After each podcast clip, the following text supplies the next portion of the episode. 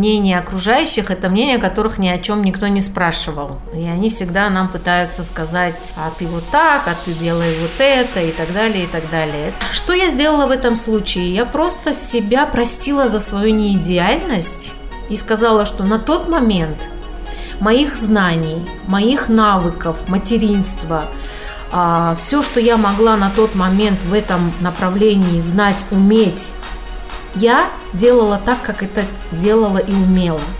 Куда вообще они смотрят, когда они воспитывают детей? Я сняла с себя этот груз идеальности. Почему я так не могу? Я тоже так могу. Конечно, папа тоже переживает. Конечно. Мы же тоже люди. Папы тоже люди, запомним это. Да? да у вашего ребенка голова будет квадратная. Да что вы творите? Я вижу очень часто прям по некоторым постам, у кого какой, э, извините, период цикла. Друзья, всем привет! Это подкаст для родителей «Мама сказала. Территория, свободной от суждений, оценок и ярлыков».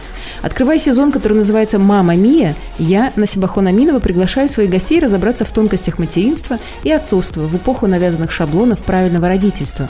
Хотя, что есть правильно или неправильно в этом изменяющемся мире? У меня в гостях Фируза Мирзоева, психолог, мама и бабушка, а также молодая мама Валерия Рузива, самозанятая в декрете. Сегодня мы разбираем синдром хорошей и плохой мамы. Почему случается, что в хороших семьях вырастают несчастные дети, и наоборот. Как идеальной картинкой умилительного родительства из Инстаграм загоняют нас в депрессию. Вместе с Фирузой и Валерией мы рассматриваем микроскоп синдром самозванца в родительстве и размышляем, как от него избавиться. Приветствую, девочки. Здравствуйте. Привет. Фируза, вопрос в лоб. Ты хорошая или плохая мама? Я и хорошая, и плохая мама.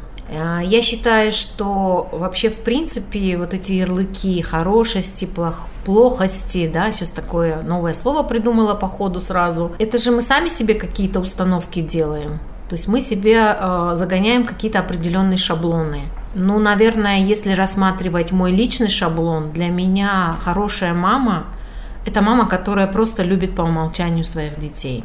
А плохая мама не любит по умолчанию? А плохая мама, она может быть и любит, но она пытается сделать э, из своих детей каких-то определенных, э, скажем так, как это правильнее выразиться?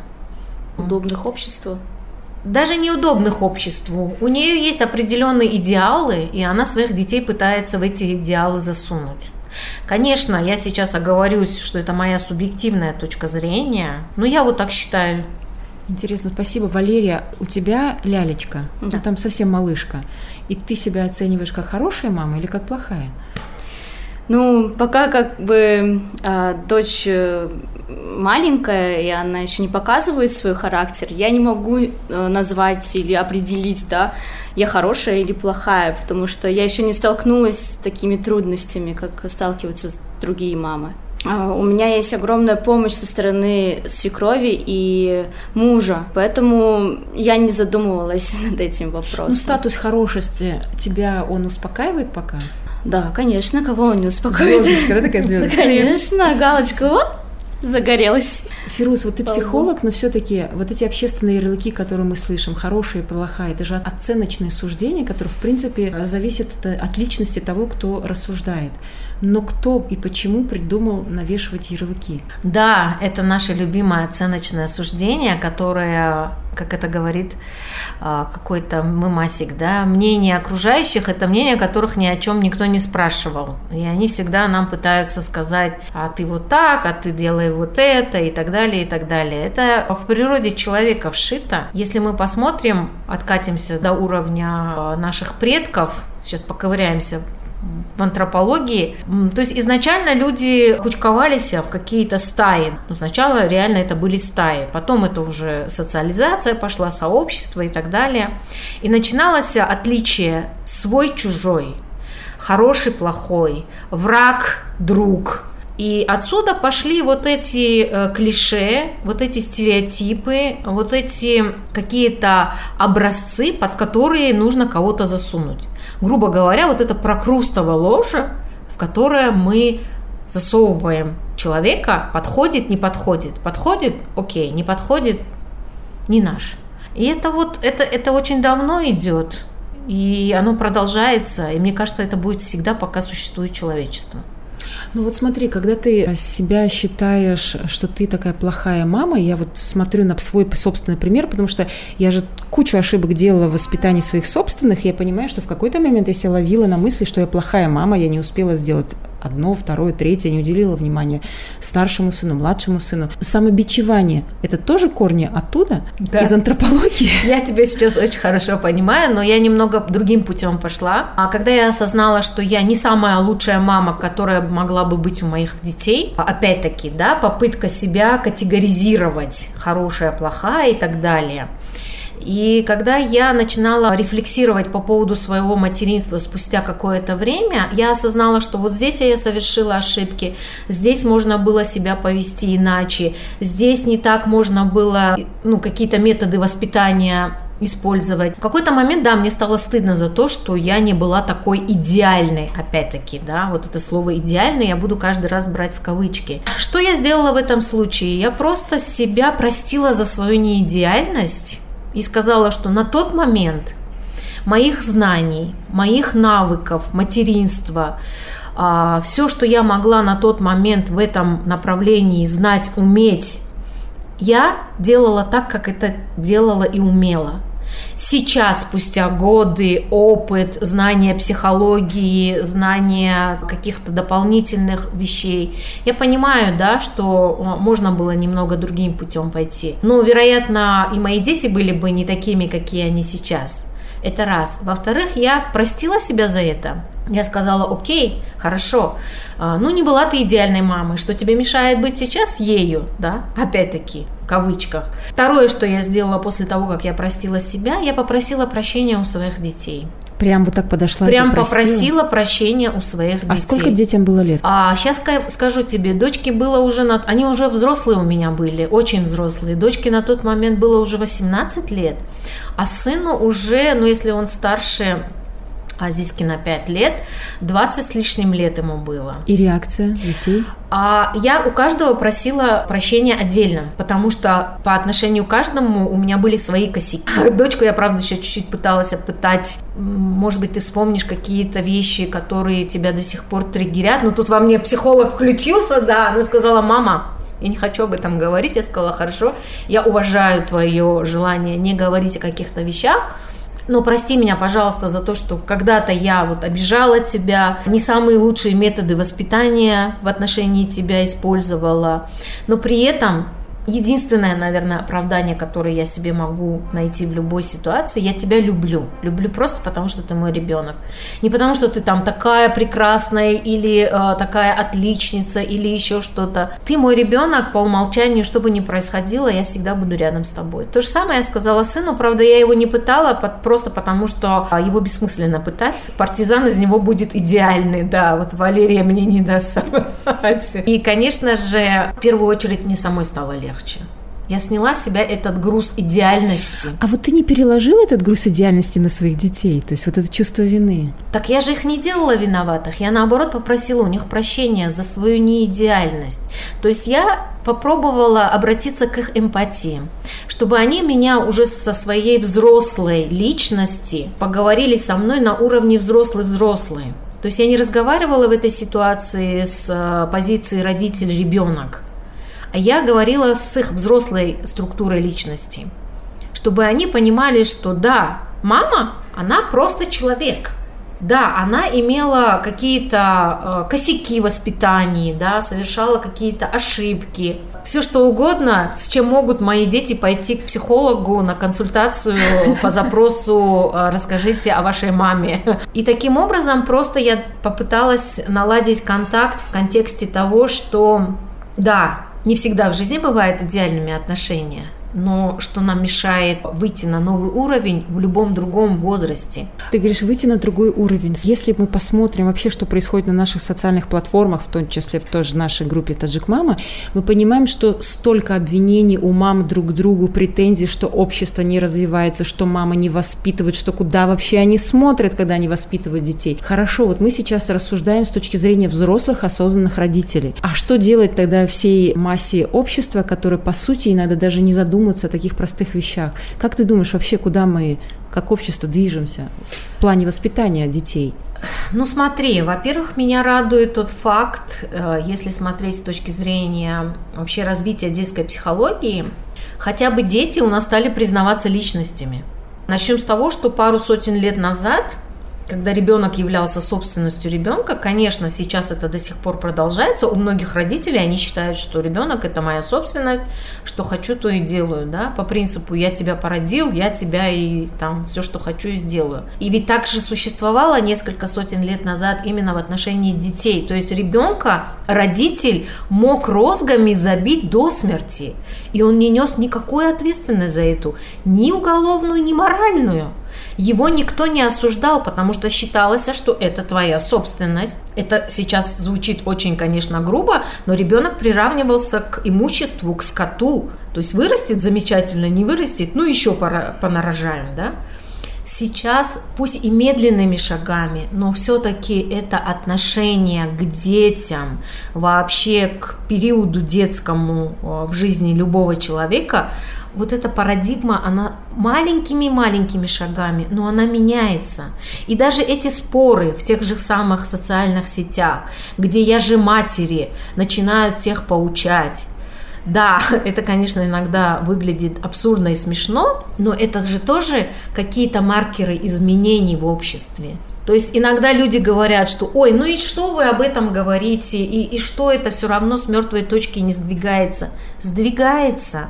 Плохо, когда мы вообще ничего не говорим. Плохо, когда темы табуированные, угу. и люди стесняются на эти темы говорить табуированность, она все равно еще где-то остается, глядя на вот отношения да, взрослых детей в семье, у нас все равно остался менталитет такой, что мама априори на первом месте, и надо даже взрослые дети вообще не рассматриваются как личность прежде всего. И мама может диктовать условия. То есть сыну нельзя туда идти, потому что я так захотела, несмотря на то, что у него уже семья, дети и все остальное. Вот этот восточный менталитет меня всегда немного пугает в нашем воспитательном элементе. Валерия, мы раскроем секрет. В каких взаимоотношениях вы с Фирузой Мирзоевой, психологом и мамой, и бабушкой. Очень дружеских, можно сказать, теплых. У меня даже с мамой таких отношений никогда не было. А я как бы чувствую с ней всегда себя комфортно, защищенно. А такого не бывает, что Фиру... Доверительно. Вот Фируза говорит, я так сказала, так и сделаете? Нет. То есть по моему велению не бывает?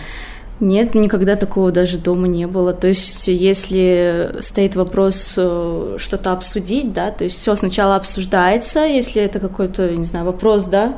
Общесемейный. Да, общесемейный, да. Все, конечно, сначала обговаривается, мы приходим к общему мнению, решению и все. Слушайте, у вас демократия есть... в семье. Да, у нас реально демократия. А мы семье. даже не задумывались как-то, что нам с друг другом плохо. Это же быт, это же да. организация быта, и она должна быть правильной. Чудес. А так, если жизнь, то это же не жизнь, правильно? Согласна. Чтобы что-то бояться или скрывать что-то от друг друга.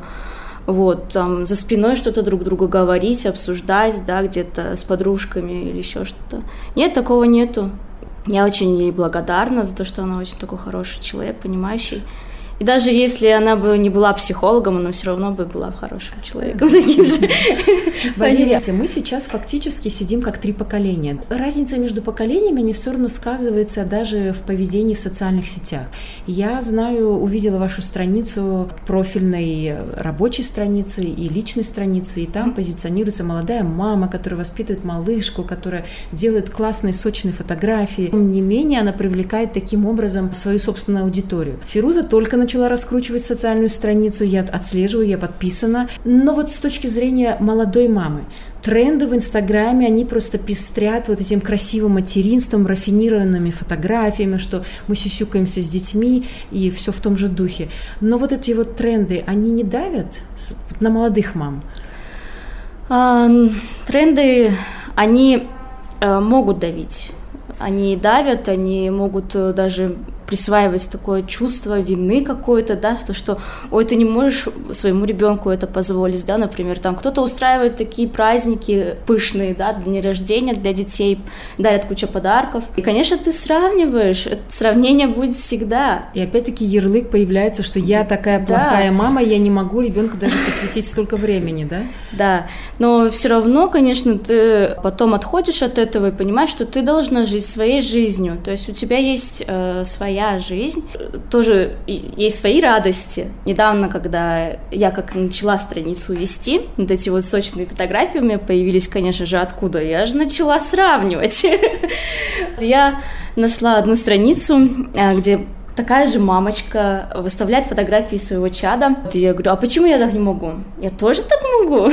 И тоже начала вести, и в какой-то момент моему ребенку стало некомфортно она начала уползать, она уже не стала такой спокойно лежащей, да, она начала уже ползать, потом уже ходить. Нам стало некомфортно просто делать эти снимки, и я себе сказала, так, Лера, ты должна заняться чем-то другим, более полезным и тем, что тебе нравится. И потом я уже завела, конечно, отдельно рабочую страницу, уже не трогаю своего ребенка, дала себе обещание, что я не буду так реагировать на чужие, например, аккаунты, да, там смотреть и что-то говорить, ой, я тоже так себе хочу, еще что-то. Я сейчас делаю чисто свой контент, уникальный, стараюсь, чтобы было полезно. А подруги, Валерия, подруги как реагируют? Они не ориентируются на тебя? Ты не замечаешь, что ты задаешь тренд таким же образом? Да, я заметила то, что вот когда я начала уже рабочую страницу вести, я заметила, что знакомые и подруги тоже начали шевелиться. Ага, я тоже хочу привозить что-то откуда-то, да, то есть продавать. Э, подружка пошла на маникюр у меня, она тоже раньше не работала, была в декрете.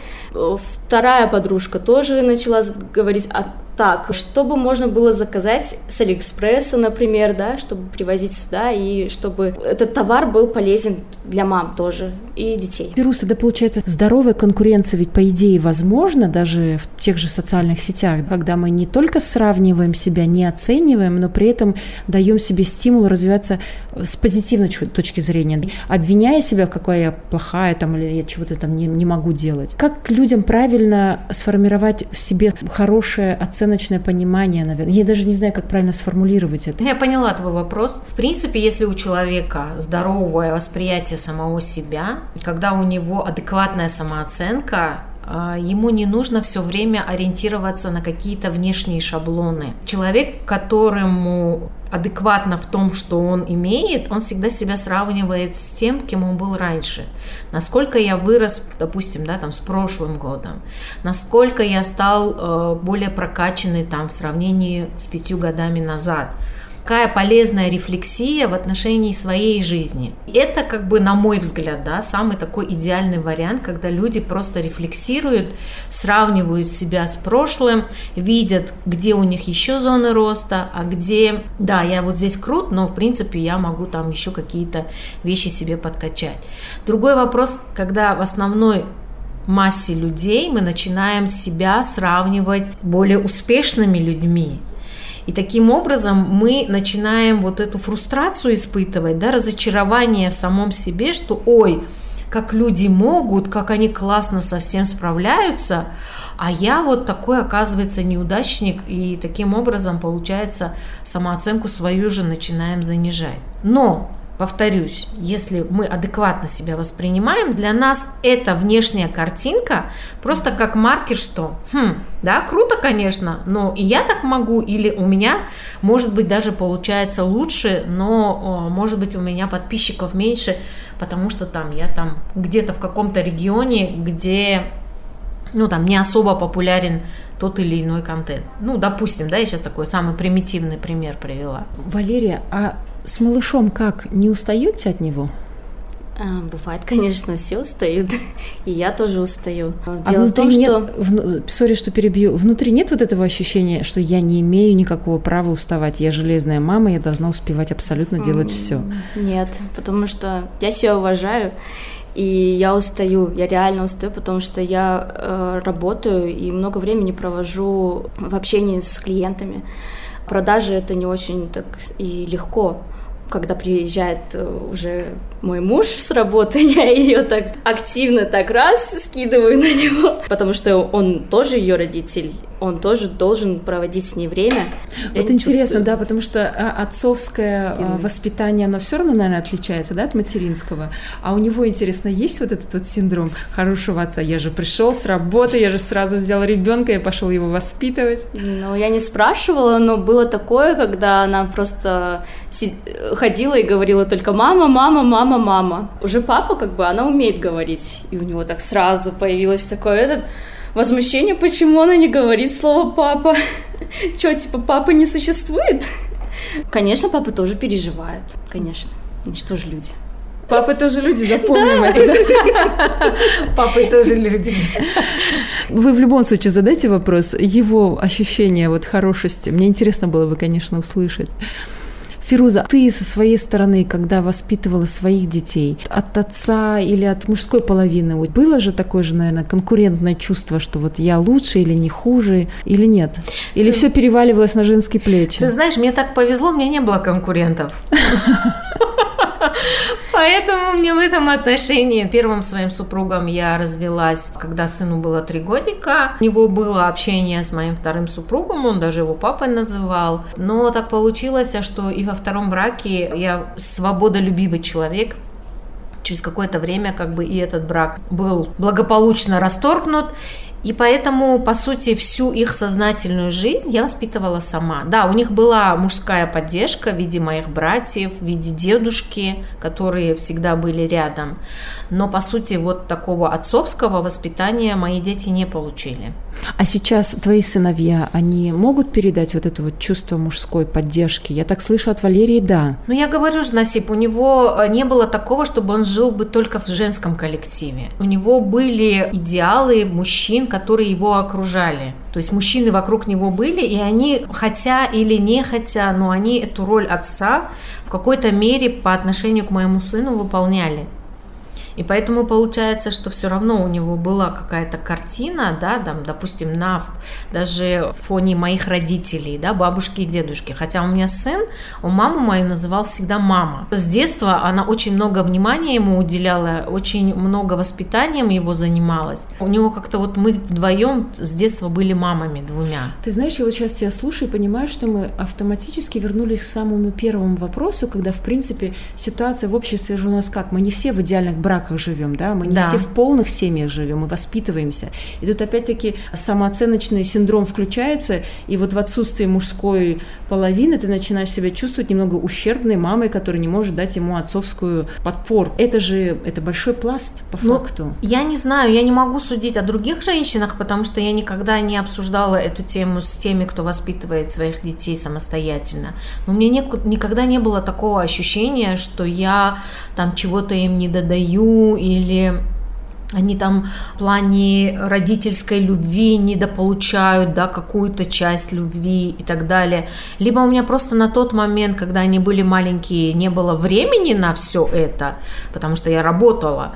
Получается, что вот таких мыслей меня даже, у меня даже не было таких мыслей. И тем более у меня не было такого самобичевания. Я проходила просто через какие-то этапы свои собственные, точно так же после развода, и понимала, что я где-то не могу детям додать вот именно мужскую, хорошую, правильную картинку, скажем так, да, отцовства.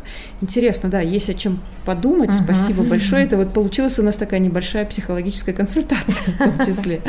Но, девочки, давайте вернемся все-таки в социальные сети и к тому, что происходит на нише если мы посмотрим э, на тех матерей, которые вот бодаются друг с другом в социальных сетях, то иногда можно увидеть даже на простых примерах, что я укладываю спать в говоре, да, боже мой, Классика. что там происходит потом, да, у вашего ребенка голова будет квадратная, да, что вы творите, да, ему нужна нормальная мать, которая рядом спит и кормит его. Как? Как унять вот этих мам?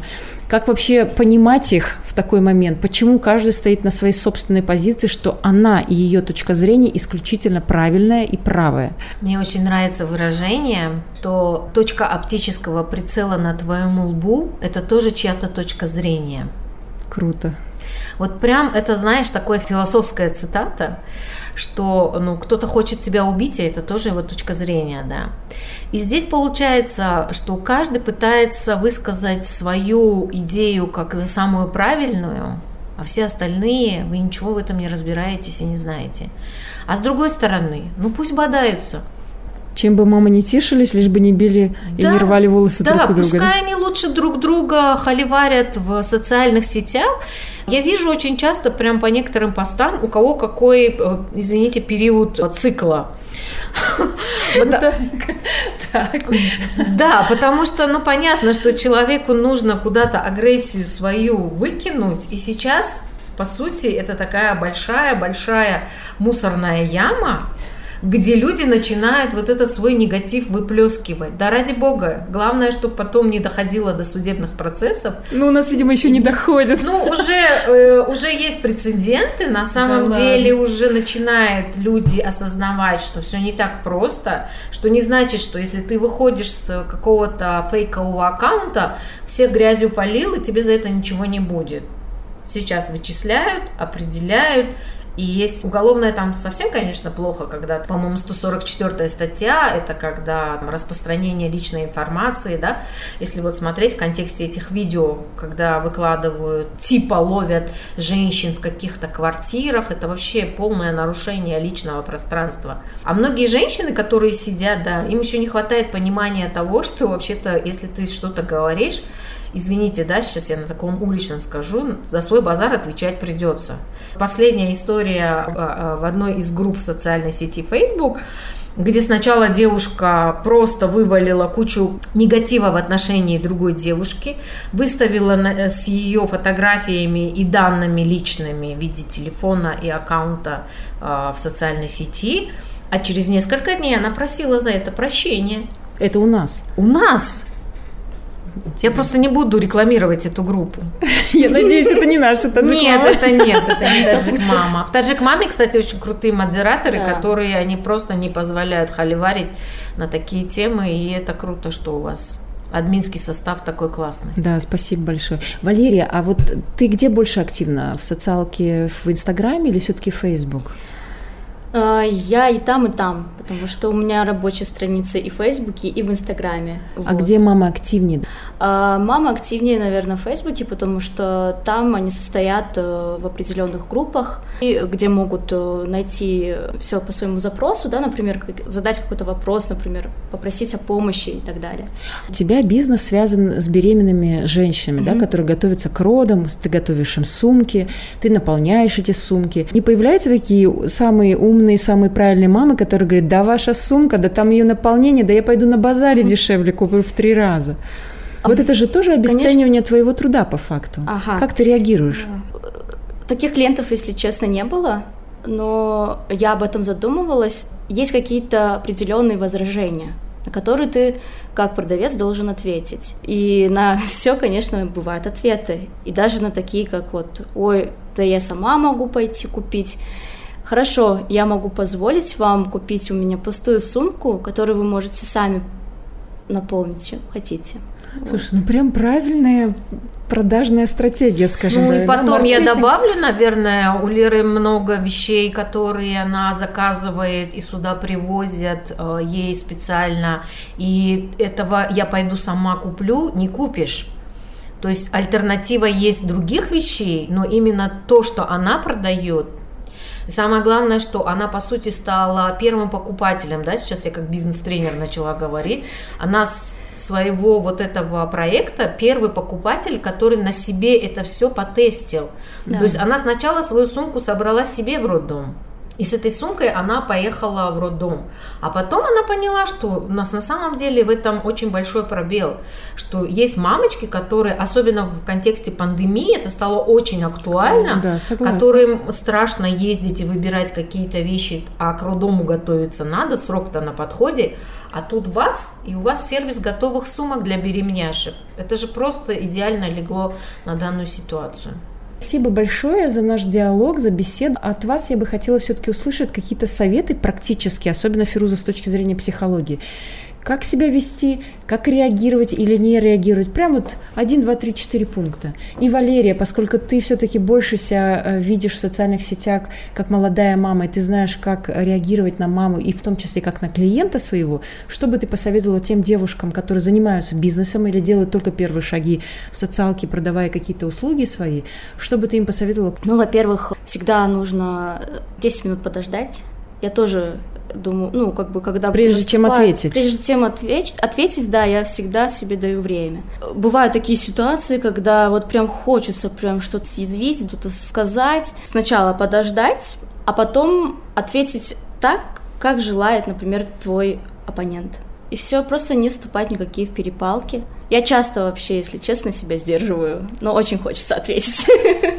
Дома потом выплескиваешь где-то? Ну, как это происходит? Это как-то выходит, наверное, да. Муж терпит. Фируза? Еще в 94 году вышла книжка под названием «Нетикет». И там, в принципе, есть очень интересных 10 пунктов, которые можно найти в интернете и посмотреть на них. Там все очень просто и понятно расписано о том, как себя нужно вести в интернете для того, чтобы оставаться человечным, скажем так. Советов давать не буду, но, наверное, какие-то рекомендации и как минимум первое, о чем каждая женщина, прежде чем писать какой-то пост, нужно подумать, а что будет и как я буду выглядеть, если этот пост могут мои сообщения увидят дети или мои ближайшие родственники. Я в свое время добавила во все свои социальные сети детей именно для того, чтобы они для меня были маркером моего поведения в интернете – то есть мне ни перед кем не бывает стыдно, но если я что-то говорю не то, мне может быть стыдно перед детьми только. Поэтому, когда мы начинаем вступать в какую-то дискуссию, где начинается флейминг, когда люди начинают друг друга оскорблять, ты дура, ты сама дура и так далее, и так далее, вот в этот момент стоит задуматься, что ты сейчас пытаешься доказать. Ведь зачастую эти люди, которые спорят в этих же группах, они друг друга знать не знают. Ну, столкнулись, как две козочки лбами. Ну, окей, вы разошлись. А, как я всегда говорю на своих тренингах по цифровой грамотности, запомните одну вещь. Цифровой след никогда, никуда не исчезает. То есть в какой-то момент, моментально, даже если вы удалили все публикации, обязательно кто-то заскринит эту информацию, и завтра она может не в самый удобный вылезти момент – и подпортит в лучшем случае вам репутацию, или вы не сможете найти хорошую работу, потому что сейчас все HR-службы очень внимательно скринят социальные сети потенциальных соискателей на ту или иную позицию. И если у тебя в интернете репутация хабалки и скандалистки, я сомневаюсь, что какой-нибудь работодатель захочет такого работника иметь у себя в команде. Нужно всегда рассматривать с точки зрения, полезно ли мне это, вот этот нормальный, здоровый э, человеческий эгоизм. По сути, когда мы начинаем вступать в перепалку, что мы делаем? Мы тратим свою энергию на людей, которых мы не знаем. Я в этом отношении очень жадный человек. Я не могу делиться своей энергией я лучше пойду займусь чем-нибудь более полезным для себя. И я надеюсь, что большинство женщин ну, хотя бы после прослушивания нашего подкаста, хотя бы немножко задумываются о том, а нужно ли мне это все, и нужны ли мне эти перепалки, и зачем я вообще должна кому-то чего-то доказывать. Я для себя знаю, ну, а общественное мнение – это общественное мнение, мне на него должно быть абсолютно фиолетово. Опять-таки, моя позиция – я понимаю, что у многих людей еще до сих пор стоят эти шоры в виде, что скажут люди. Но мне кажется, все-таки нужно сконцентрироваться больше на внутреннем развитии.